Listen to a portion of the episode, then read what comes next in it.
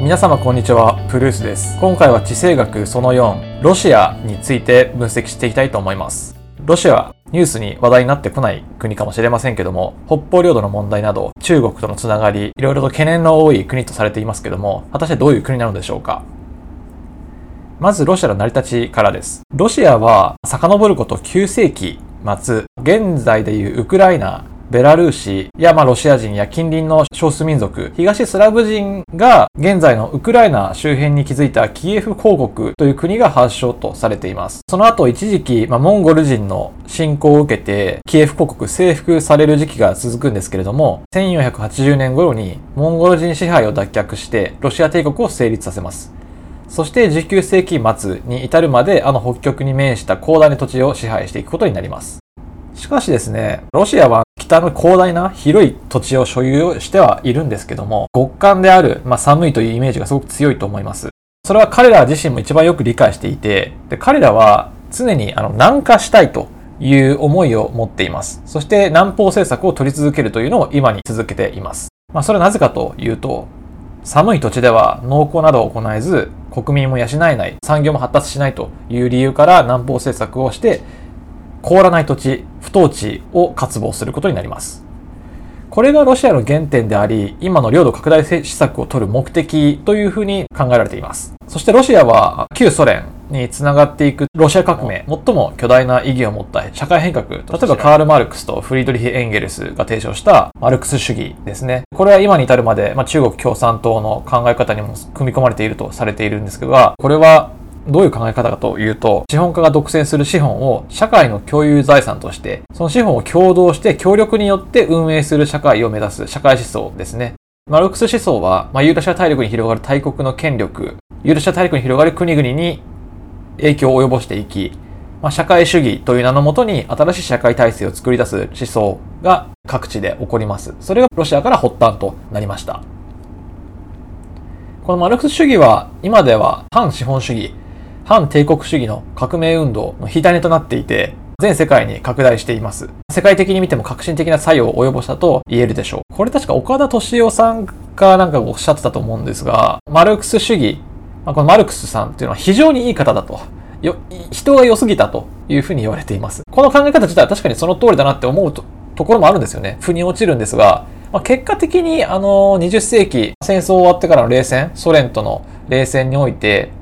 アメリカ対ソ連、つまり資本主義対社会主義の戦いにおいては、資本主義が勝ちましたので、この思想というのは廃れてしまうんですよね。今その資本主義という問題が中国の台頭によって露呈してしまうんですが、まあ、果たしてこのマルクス主義がいいように活用されればですね、今後もっと社会は良くなるのかもしれませんが、今の現代についてはマルクス主義が負けたと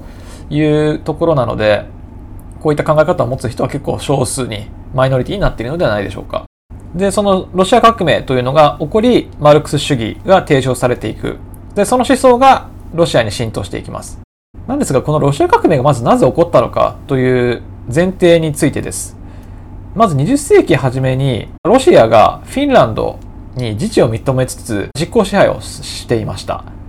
その後にポーランド、コーカサス地域を完全に併合して、社会主義を取る前はもうその帝国主義的な立ち位置でずっと振る舞っていたんですね。で、この統制に反発した非支配地域の市民の力によって、マルクスが唱えた思想が市民を奮い立たせることになります。この動きを政府も無視できなくなってしまいまして、自由と平和を求めてレーニンがロシアを社会主義ソビエト共和国であると宣言して、ソ連の方向性を社会主義だと、社会主義に基づいているという方向性を明示することになります。帝国主義を取っていたロシアからすれば、当時のマルクス主義というのはとても画期的だったんですね。市民を幸せにする考えだと。先ほどの資本をいたずらに拡大することなく、みんなで分配して新しい共同という名のもとに社会体制を作り出そうという動きだったんですけども、今のロシア、まあ中国もそうですけども、まあこの考え方をうまく自国の利益、ロシアであれば南下政策、中国であれば共産党を世界中に広めていくっていうこの政策を推し進めるために、今のロシアというのはクリミアの併合ですね。やウクライナの侵攻、国際世論の反発を買うような施策を取っています。これは秩序を無視した行動であって、マルクス主義自体はその国にとって幸せであれば取り入れられる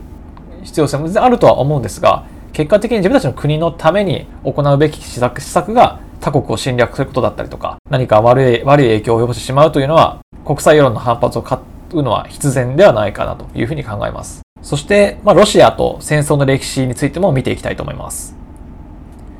ロシアも結構戦争をしていまして、まず1768年、ロシア・トルコ戦争というのが起きます。そして1804年に起きたロシア・イラン戦争。1812年のナポレオン、フランスとのナポレオン戦争。1853年クリミア戦争。1856年のアロー戦争。1904年、これは皆さんご存知、日露戦争です。そして1913年ワールドワー1、そして1939年ワールドワー2と。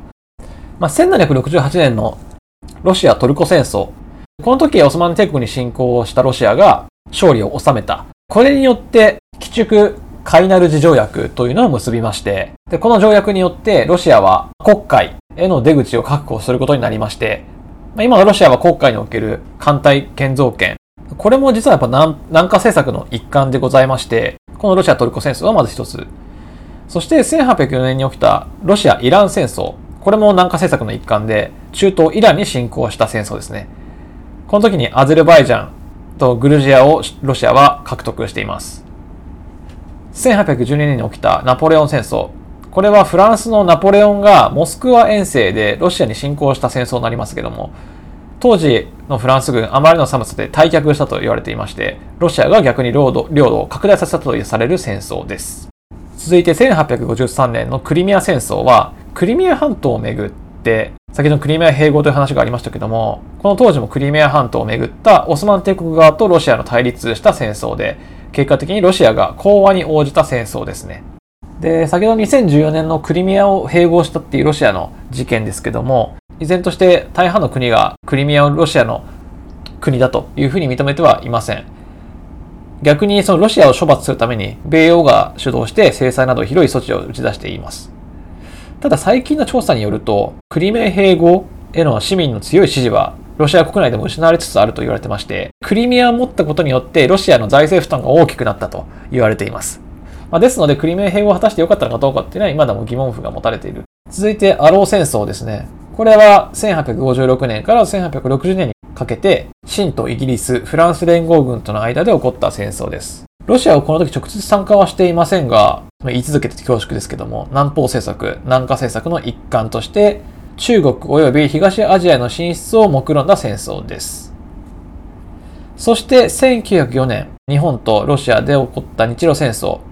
これはロシアが東アジア進出を目的として先ほどのアロー戦争同様、自分たちの領土拡大を目指した戦争でしたけども、この時日本が勝ちます。これによって東アジアへの進出を事実上諦める形に帰結したと言われている戦争です。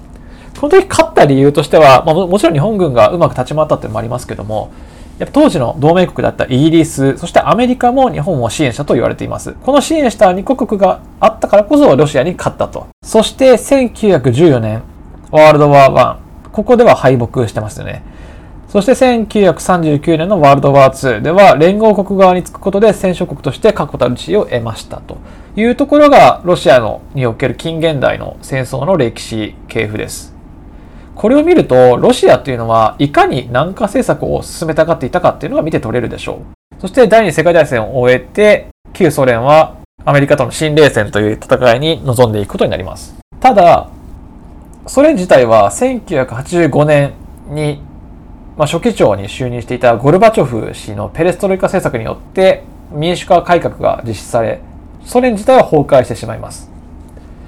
で、それによってソ連を構成していた15の諸国はそれぞれ分裂独立を果たして、北大西洋条約機構 NATO や国際連合に加盟していきます。これはいわば社会、社会主義イデオロギーの敗北という意味合いになりますが、2010年のクリミア併合については、この西側勢力の脅威から少しでも遠ざけるために行ったと、行ったものではないかというふうにも言われています。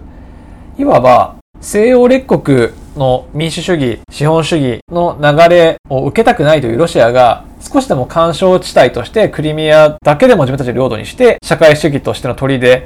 牙城を作っていきたいという思惑があったと言われてもいまして、的状況を打開するためのロシアの施策だったとも言われています。今また最近になってロシアの野心的な行動はプーチン大統領によって顕在化しつつありますけども、まあ、昨今のコロナ問題、まあ、SDGs とか脱石油と言われているような、取って変わっていくような流れが今動いていますが、まあ、ロシアも石油に、石油重油産業にすごく重きを置いていて、ロシアの経済や国内情勢というのは防災に立たされていると言えるかもしれません。で、まあ、日本との北方領土、北方領土の問題についてはちょっとここでは詳しくは触れないので、また別の機会に分析してお伝えしてみたいと思います。というところがロシアに関するお話でした。まあ、ロシアが今やりたいこととしては南下政策を進めて不統治を獲得したいというところです。ロシア革命が起こった社会主義という思想が今にも今も深く根付いているですけれども、南下政策をしたいという自分たちの欲求もありあるので、国際世論の非難を買いつつ、自分たちの利国、自分たちの自国のための利益を追求する、まあ、この社会主義という思想のコンセプトを取り入れな、ブランディングしながら、まあ、ロシアはうまく立ち回っている、国内に対世論を抑えているというような状況ではないでしょうか。以上、プルスでした。